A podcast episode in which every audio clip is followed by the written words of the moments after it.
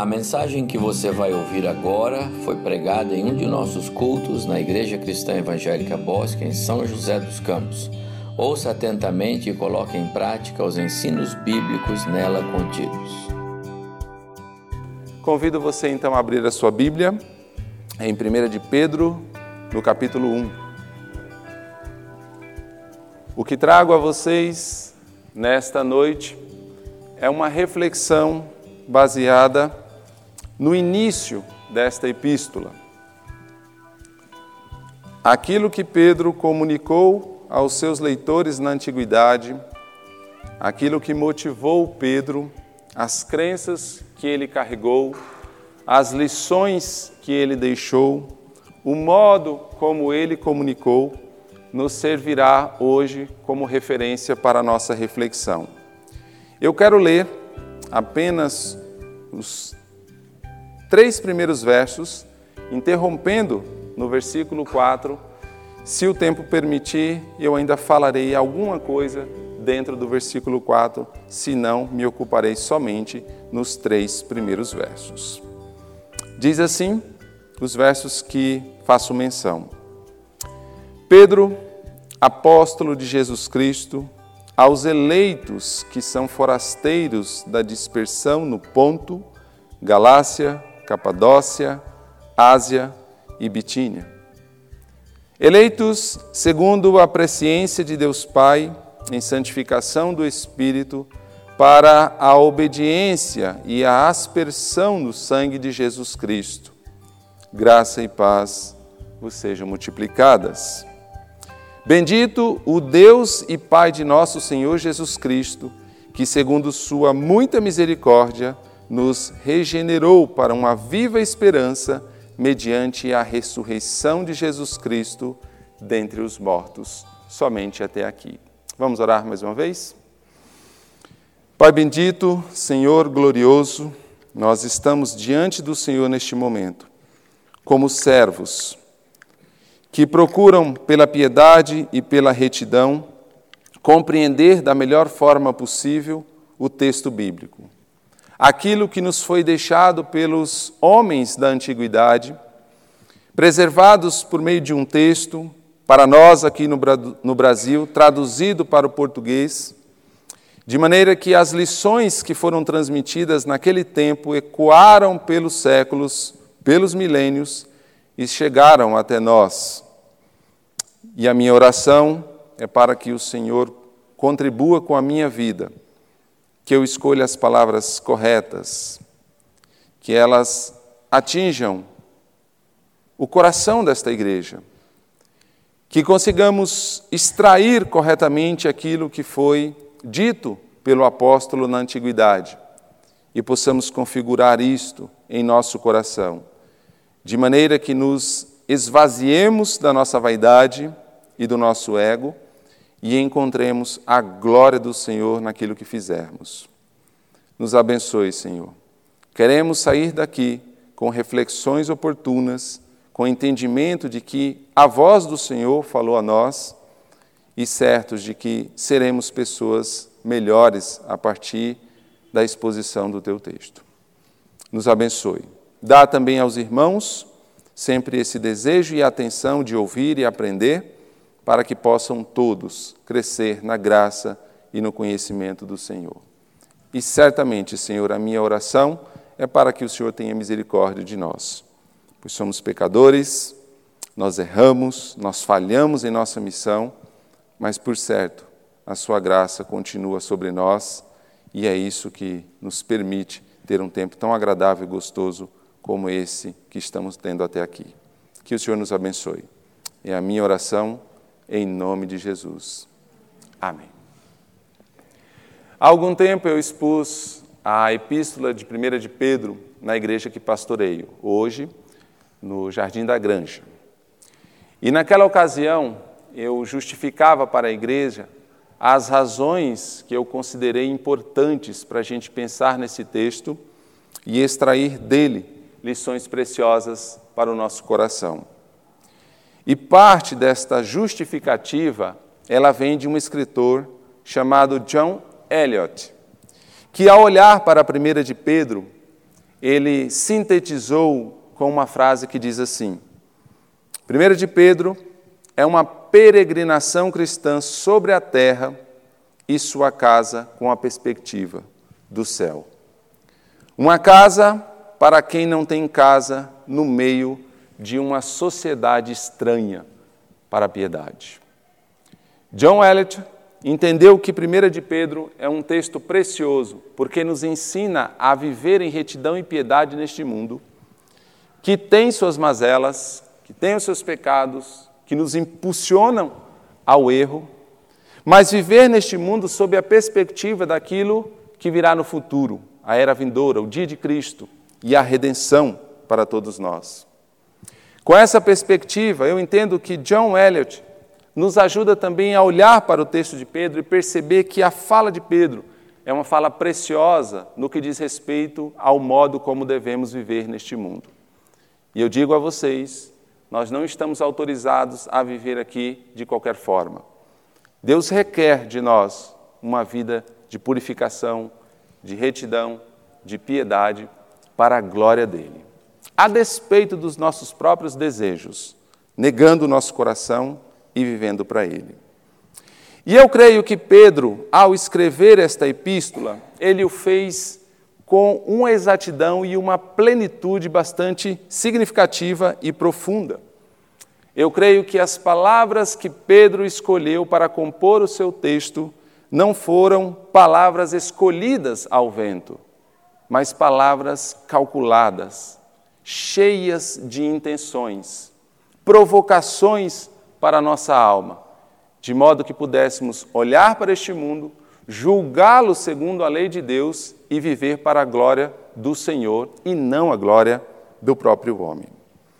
Eu quero observar estas palavras iniciais de Pedro, que eu vou chamar aqui de ah, saudação intencional ou saudação carregada de expressões intencionais por parte de Pedro. Olhando primeiramente e diretamente para a maneira como ele se apresenta. Ele diz: Pedro, apóstolo de Jesus Cristo. Com uma leitura superficial, provavelmente nós passaríamos estas palavras sem fazer algumas reflexões devidas. Mas eu acredito que cada uma dessas expressões foram registradas por Pedro porque ele tinha uma intenção no seu coração e ele tinha consciência e crenças que representavam sua vida neste mundo no que se refere à sua posição em Cristo Jesus. Portanto, ao utilizar esses termos, ele quis com certeza nos ensinar algumas coisas. E eu começo justamente com o seu nome, com a autoria do texto, quando ele diz que quem escreve esse texto é uma personagem cujo nome era Pedro. Pedro foi um homem muito, muito influenciado ah, pela cultura do seu tempo, certamente por alguns homens piedosos que o inspiraram e que o levaram a refletir e julgar as coisas do mundo a partir da lei de Deus.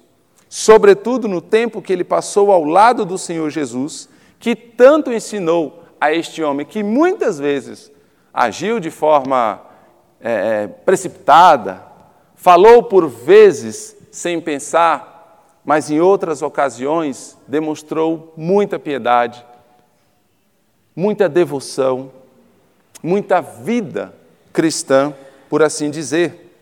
Agora, quando olhamos para ele, nós precisamos definir algumas coisas ou compreender algumas coisas relacionadas a este apóstolo.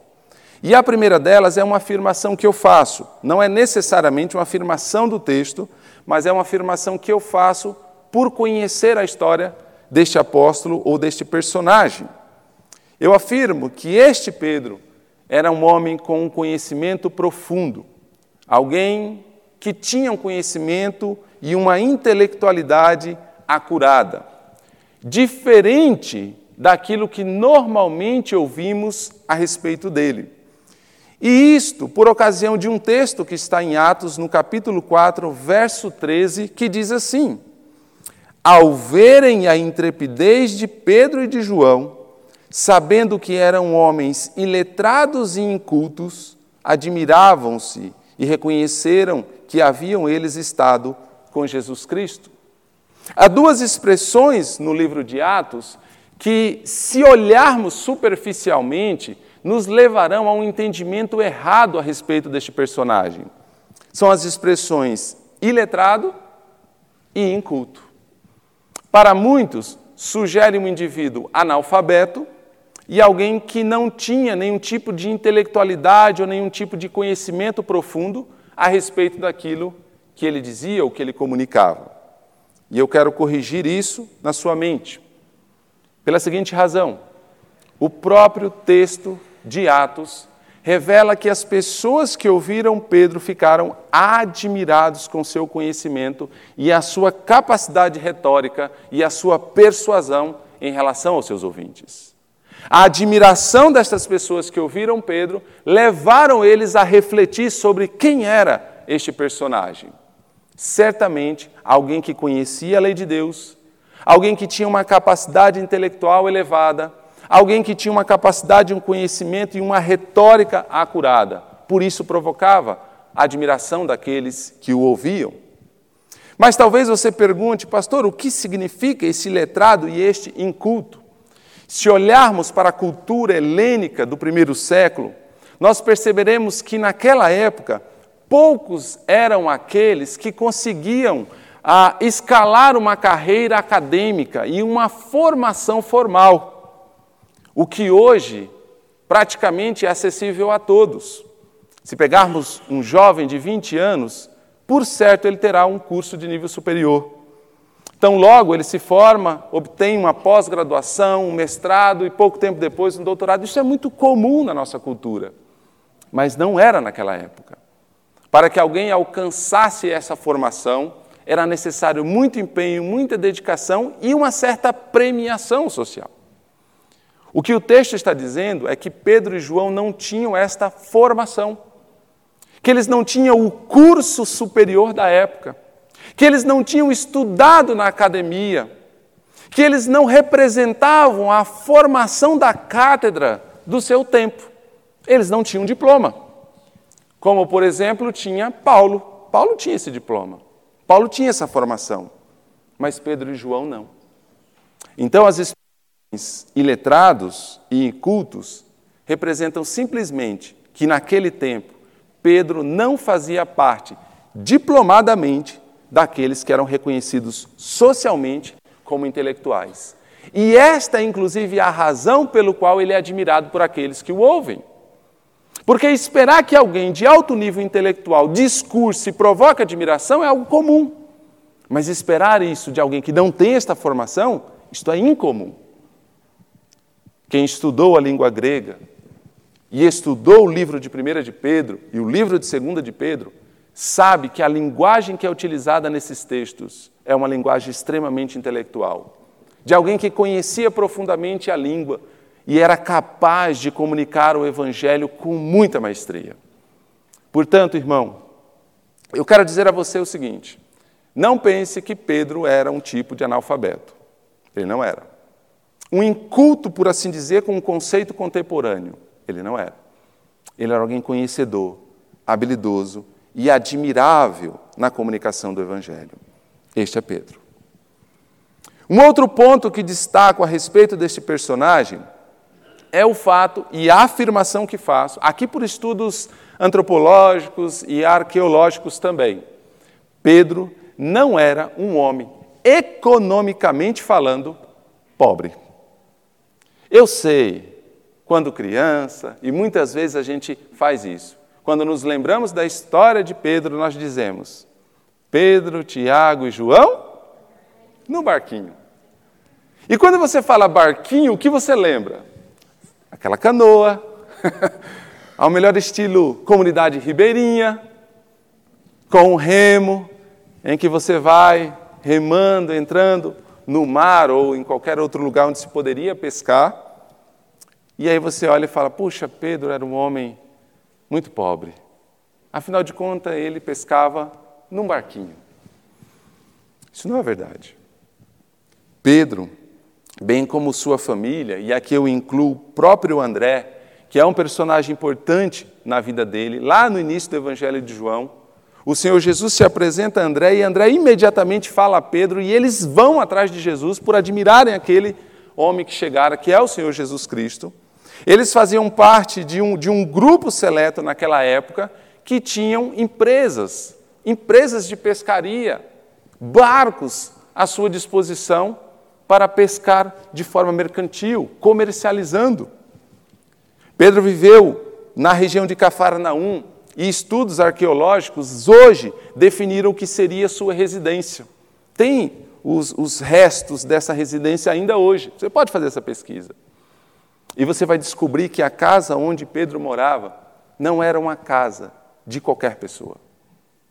Era uma casa nobre, de alguém que tinha posses, de alguém que tinha recurso. À beira-mar. Quantos aqui tem casa na praia? Normalmente, alguém que tem uma condição financeira melhor. Posso morar em São José, mas tem uma casa na praia onde vou durante as minhas férias e desfruto. Pedro morava diante do mar. Ele tinha barcos à sua disposição. O testemunho bíblico diz que ele tinha empregados à sua disposição e ele trabalhava então pelo ofício da pescaria. Era alguém não só que tinha habilidade, conhecimento e intelectualidade, mas era também alguém que era bem visto socialmente porque era alguém bem sucedido naquilo que fazia. Então, barquinho não é uma canoa de um ídio numa tribo ribeirinha. Eram barcos, barcos, caros, que para ser adquirido exigiria deste indivíduo uma competência enorme, economicamente falando, uma gestão singular. Este era Pedro, alguém que socialmente se destacava. Mas eu quero ainda falar sobre uma outra coisa. Pedro sequer era o nome deste personagem. Você já parou para pensar isto? Nós sempre nos referimos a ele como Pedro. Mas esse não é o nome dele. Quem sabe o nome dele?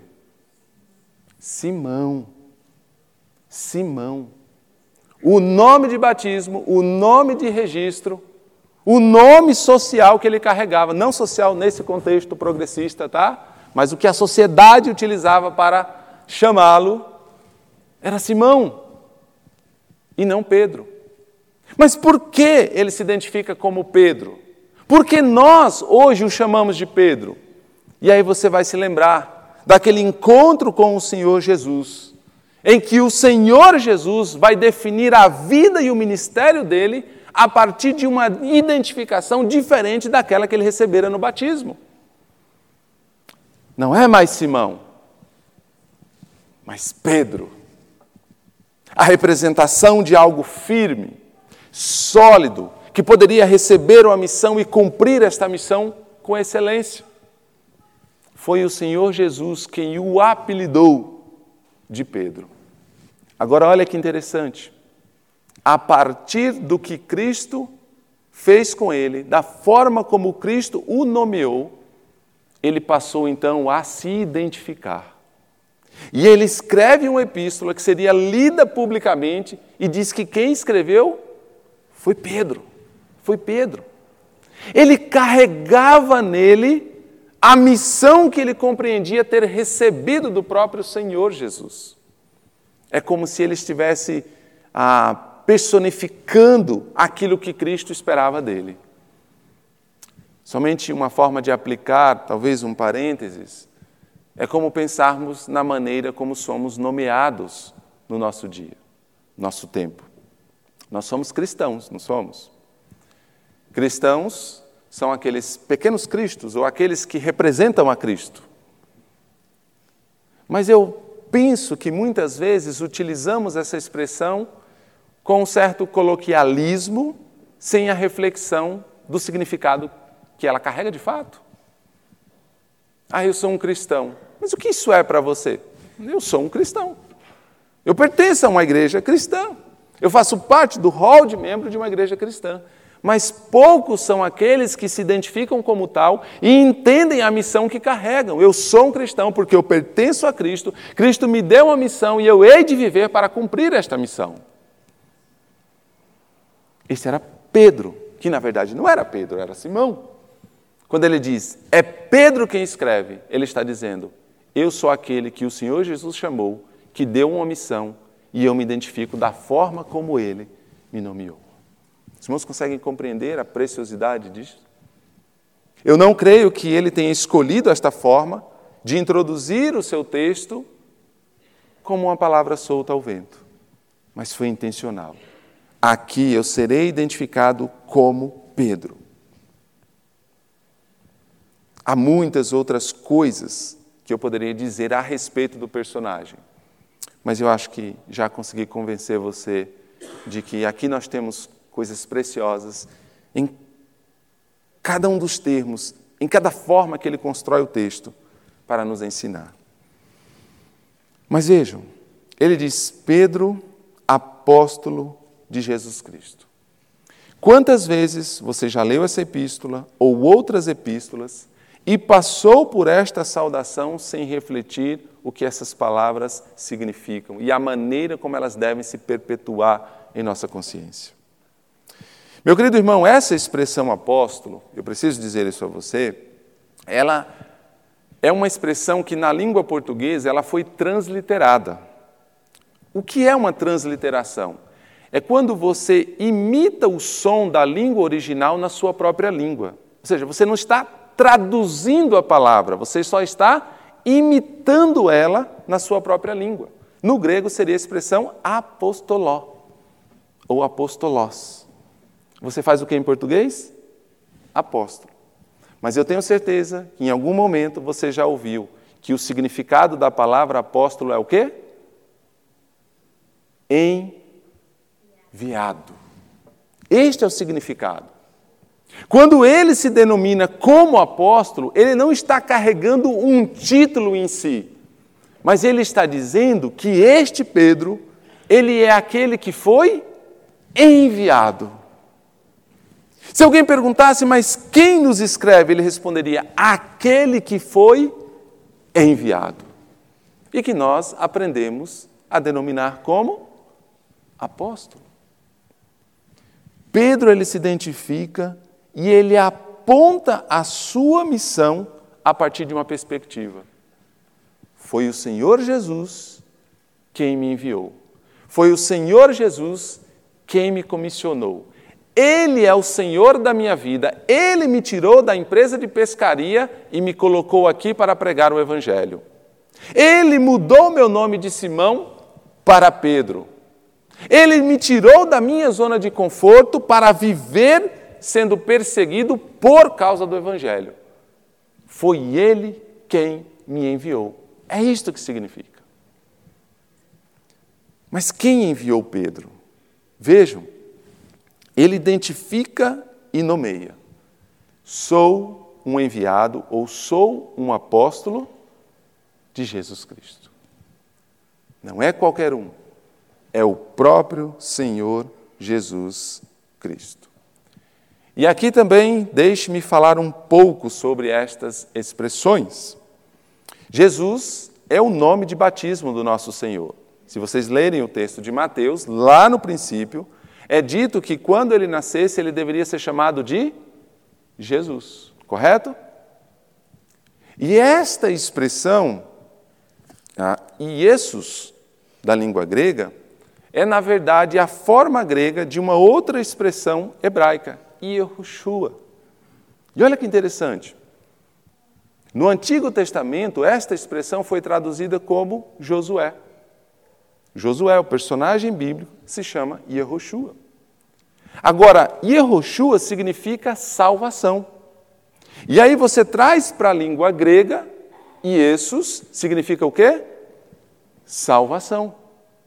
Este Salvador, este que recebeu o nome de Salvador, nós estamos nos referindo ao próprio Deus encarnado em figura humana, representando a salvação para o homem. Mas ele diz: Jesus Cristo, correto? Agora você já parou para pensar que Cristo não é o sobrenome dele. Cristo não é um sobrenome. Cristo também não é um nome composto. Quando eu digo Jesus Cristo, não estou dizendo Jesus é o nome, Cristo é o sobrenome. Também não estou dizendo Jesus Cristo é um nome composto. Não é isto. A palavra Cristo significa ungido, ou significa Messias. Olha que impressionante. O que Pedro está dizendo é que ele foi enviado pelo Jesus, cujo nome representa a salvação, e este personagem histórico chamado Jesus é de fato o Messias, é de fato o ungido, é de fato aquele que foi prometido. Pedro está dizendo: Eu fui enviado pelo próprio Deus, encarnado em figura humana, para exercer o ministério e uma missão neste mundo. Quando nós dizemos Jesus Cristo, nós reconhecemos que Jesus é de fato o Messias e o Cristo. Alguns grupos religiosos que negam o cristianismo, que vão olhar para o personagem histórico chamado Jesus e dizer ele foi só um homem histórico. Talvez destacável, mas apenas um homem histórico. Muitas religiões vão negar o ofício que ele carregou, que é justamente cumprir a profecia como Messias. Mas nós não. Nós sabemos que ele é o Messias. Nós sabemos que ele veio como representação do próprio Deus para resgatar aqueles que estavam debaixo da ira do Senhor. E Pedro usa isso em suas palavras. Eu não sei se estou conseguindo comunicar com profundidade ao seu coração, mas olha, cada uma das palavras. Eu, Pedro, Pedro, porque recebi do Senhor esse nome, porque carrego em minha vida a missão que Ele me deu. Sou enviado pelo próprio Senhor Jesus, mas não é qualquer pessoa, é o Senhor Jesus Cristo, o próprio Messias que me envia. Eu sou um servo diante dele. Se comparássemos aqui, por exemplo, a saudação do texto de Romanos, Paulo, ele se apresenta naquela saudação dizendo que ele é servo de Jesus Cristo. Diferente. Em outras ocasiões, Paulo diz: também sou apóstolo de Jesus Cristo. Mas aqui é o reconhecimento de um propósito de vida. Meu irmão, você foi alcançado pelo Evangelho de Jesus Cristo. Alguém comunicou para você a obra de Jesus Cristo na cruz.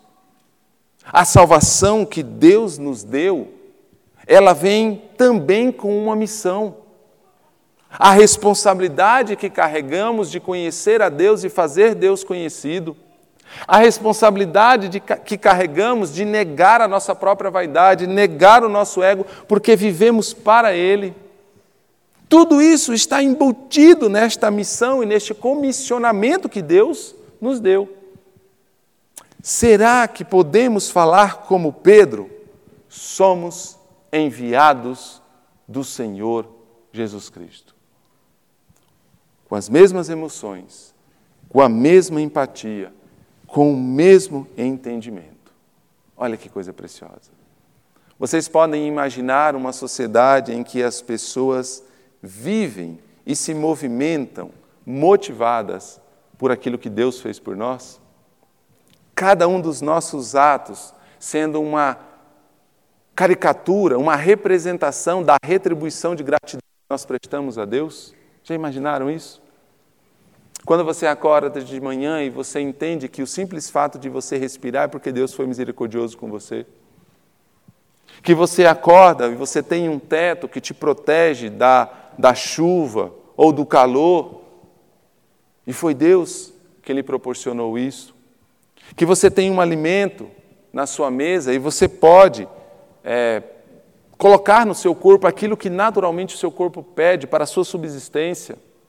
Que você tem vestimenta. Tudo isso faz parte da percepção e do julgamento que fazemos do mundo, do que temos e da forma como nós cumpriremos a nossa missão aqui. E tudo tem a ver com o entendimento desta missão que o Senhor nos deu. E eu creio que Pedro tinha. Quando ele diz que ele é aquele comissionado por Jesus e que se identifica como aquele que recebeu um novo nome em Jesus, ele está dizendo: Esta é agora a minha missão. É bem verdade que Pedro, ele falhou muitas vezes. E nós sabemos da história. Por vezes, Pedro ele tinha a capacidade de ser elogiado por Jesus e logo em seguida ser repreendido como Satanás, né? No momento, Pedro dá uma resposta objetiva, dizendo: Olha, tu és o Cristo, o Filho do Deus vivo, e o Senhor elogia ele. No minuto seguinte, ele diz que Cristo não pode morrer, e ele é repreendido por Jesus. Pedro tinha suas falhas. Mas eu o admiro pela percepção e pela forma como ele apresentou a sua própria vida e o Evangelho de Jesus. E talvez este seja o grande desafio para nós. Ele vai, nesses primeiros versos, considerar o seu público, o seu auditório.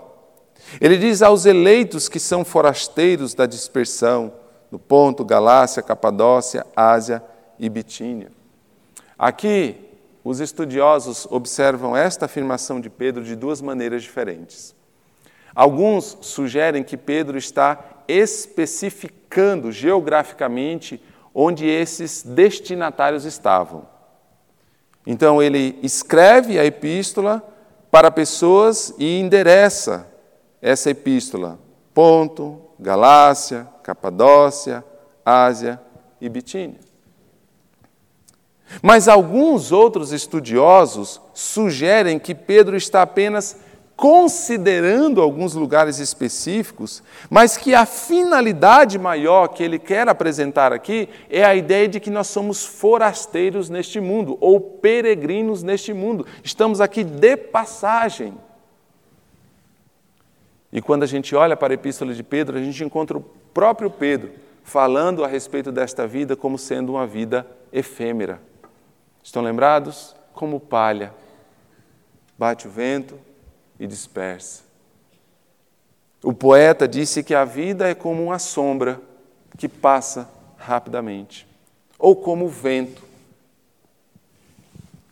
ou como um abrir e fechar de olhos. Para alguns, Pedro está tentando dizer para o seu auditório: viva a vida cristã com toda a dedicação, porque ela é curta, é rápido. Você tem pouco tempo para glorificar a Deus de fato. Então faz. Há um provérbio não bíblico que diz: viva cada dia como se fosse o último. Porque de fato um dia será. Chegará o dia em que será o nosso último dia. O problema é que não sabemos que dia é esse. E aí o Provérbios diz: viva cada dia como se fosse o último. Tenha essa missão, cumpra essa missão, glorifique a Deus com esta perspectiva, porque você não sabe se terá de fato o amanhã. O ser humano ele é tão criativo e seu coração tão mazeloso que, por vezes, quando alguns são notificados por um médico, por exemplo, de que morrerão em pouco tempo, o seu coração e a sua mente o levam a coisas como: ah, então eu vou desfrutar deste mundo antes que eu morra. Alguns filmes que retratam esse tipo de reflexão, né? Já que eu vou morrer tão cedo, então vou gastar todo o meu dinheiro, vou viajar, vou usar as regalias e as perversões deste mundo para satisfazer o meu coração. Mas para alguém impiedoso, a reflexão seria diferente.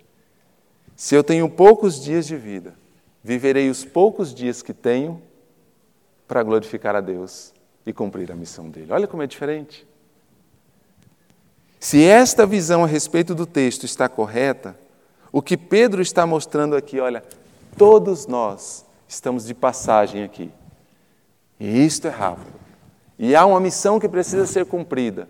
Portanto, a gente precisa acelerar esse processo e ter uma vida dedicada e plena ao Senhor, antes que esta vida passe. De qualquer forma, ou sendo uma destinação geográfica, ponto, Galácia, Capadócia, Ásia, ou sendo uma identificação de que o ser humano passa rapidamente por este mundo, Pedro está dizendo para todos eles: assim como eu tenho uma missão e fui enviado por Cristo, vocês também são. Ele diz no verso 2: Vocês foram eleitos, segundo a presciência de Deus Pai, em santificação do Espírito, para a obediência e a aspersão do sangue de Jesus Cristo. Vocês, a quem eu destino minha carta, são também parte deste povo. Receberam de Deus também uma missão. Foram santificados nele para viverem para a glória dele.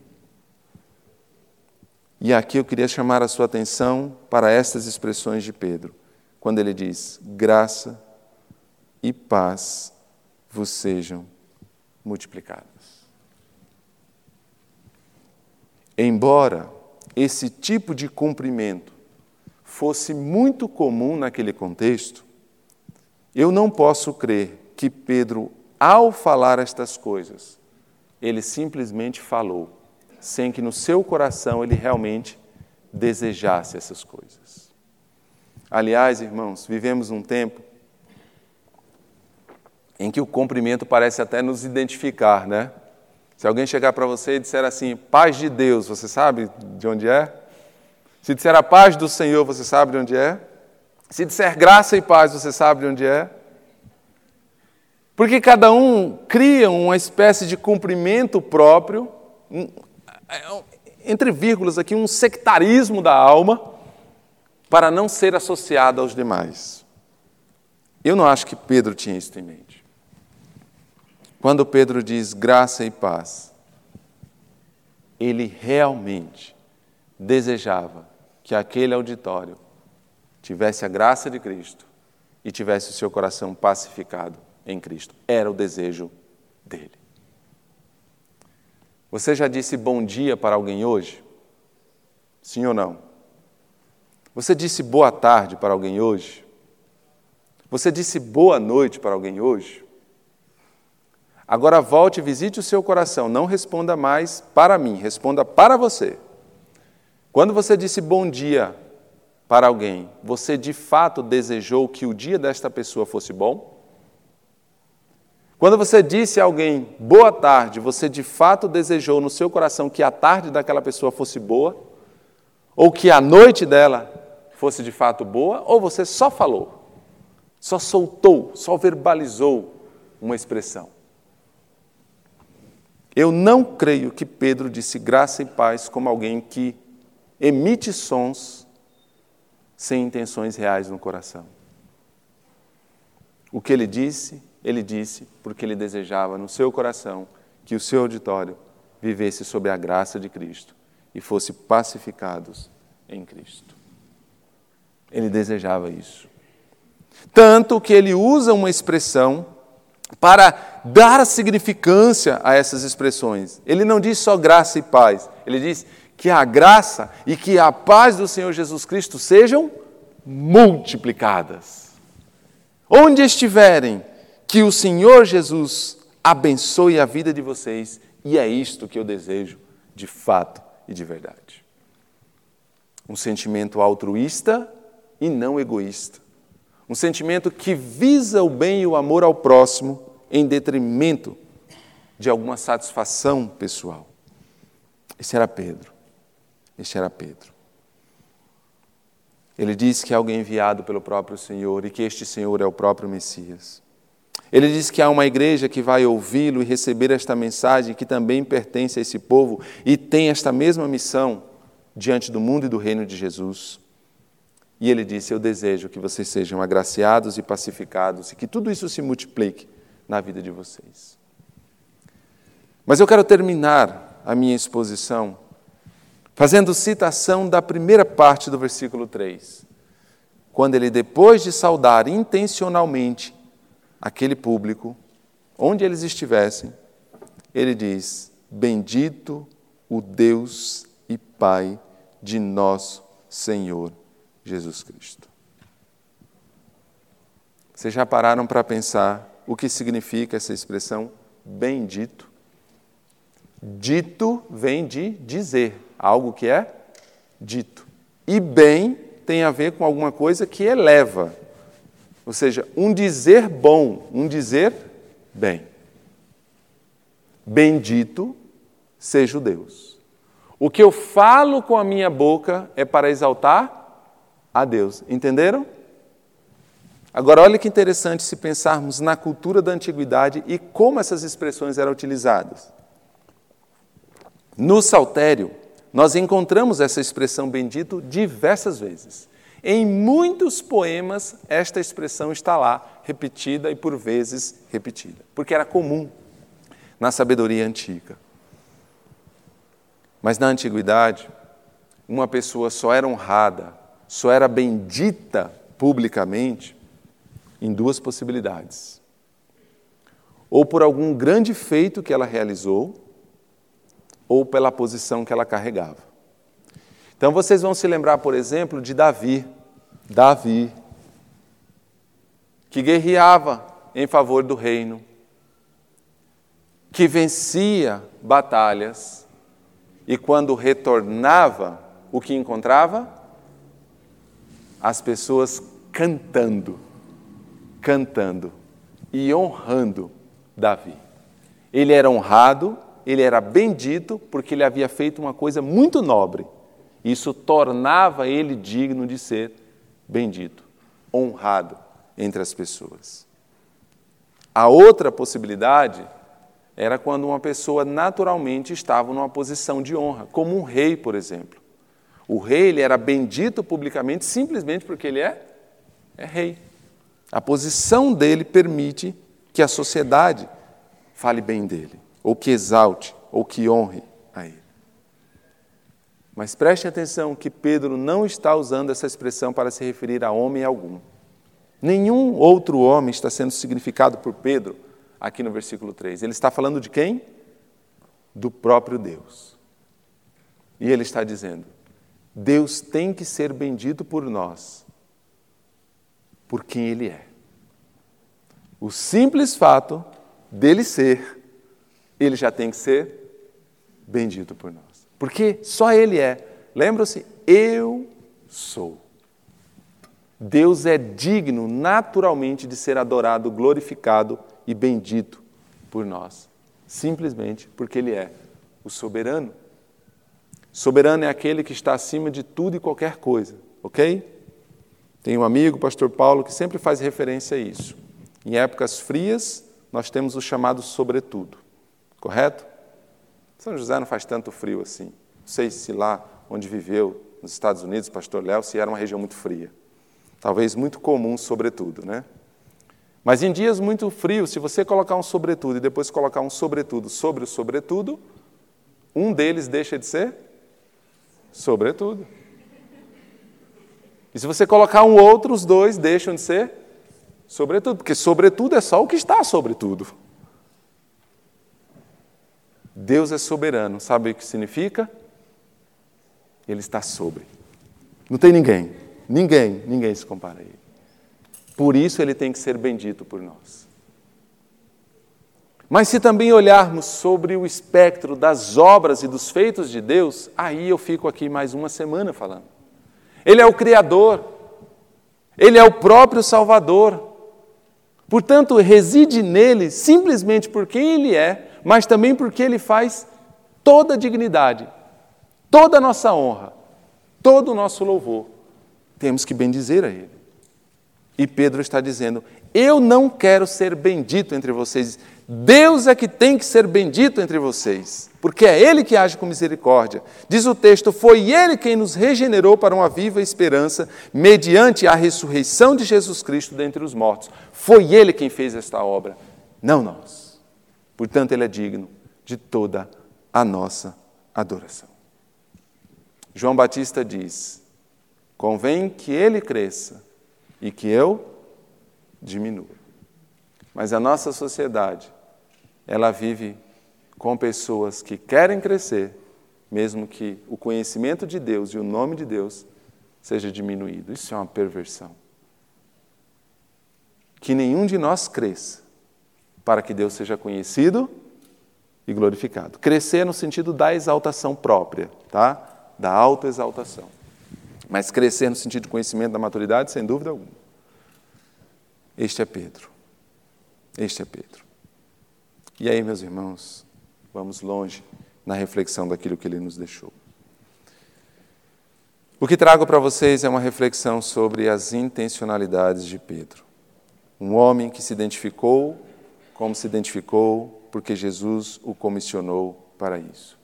Que viveu para o Senhor, a sua vida era uma missão diante de Jesus Cristo. Há um público e há um povo que também fora eleito e que deveria viver sob esta mesma perspectiva, desejando que todo o povo de Deus fosse sempre agraciados e pacificados e que esta graça e paz fossem multiplicadas em Jesus Cristo, porque há um Deus soberano e grandioso e, acima de tudo, que merece toda a nossa exaltação. Amém? Vamos orar. Bendito Deus e eterno Pai. A minha oração neste momento, Senhor, é para que os meus irmãos retenham todo o ensino que foi transmitido e que está em perfeita concordância com o texto bíblico. Reconheço publicamente que sou um homem falho, que ainda preciso crescer e amadurecer muito Portanto, pode ser que eu tenha errado em alguma coisa.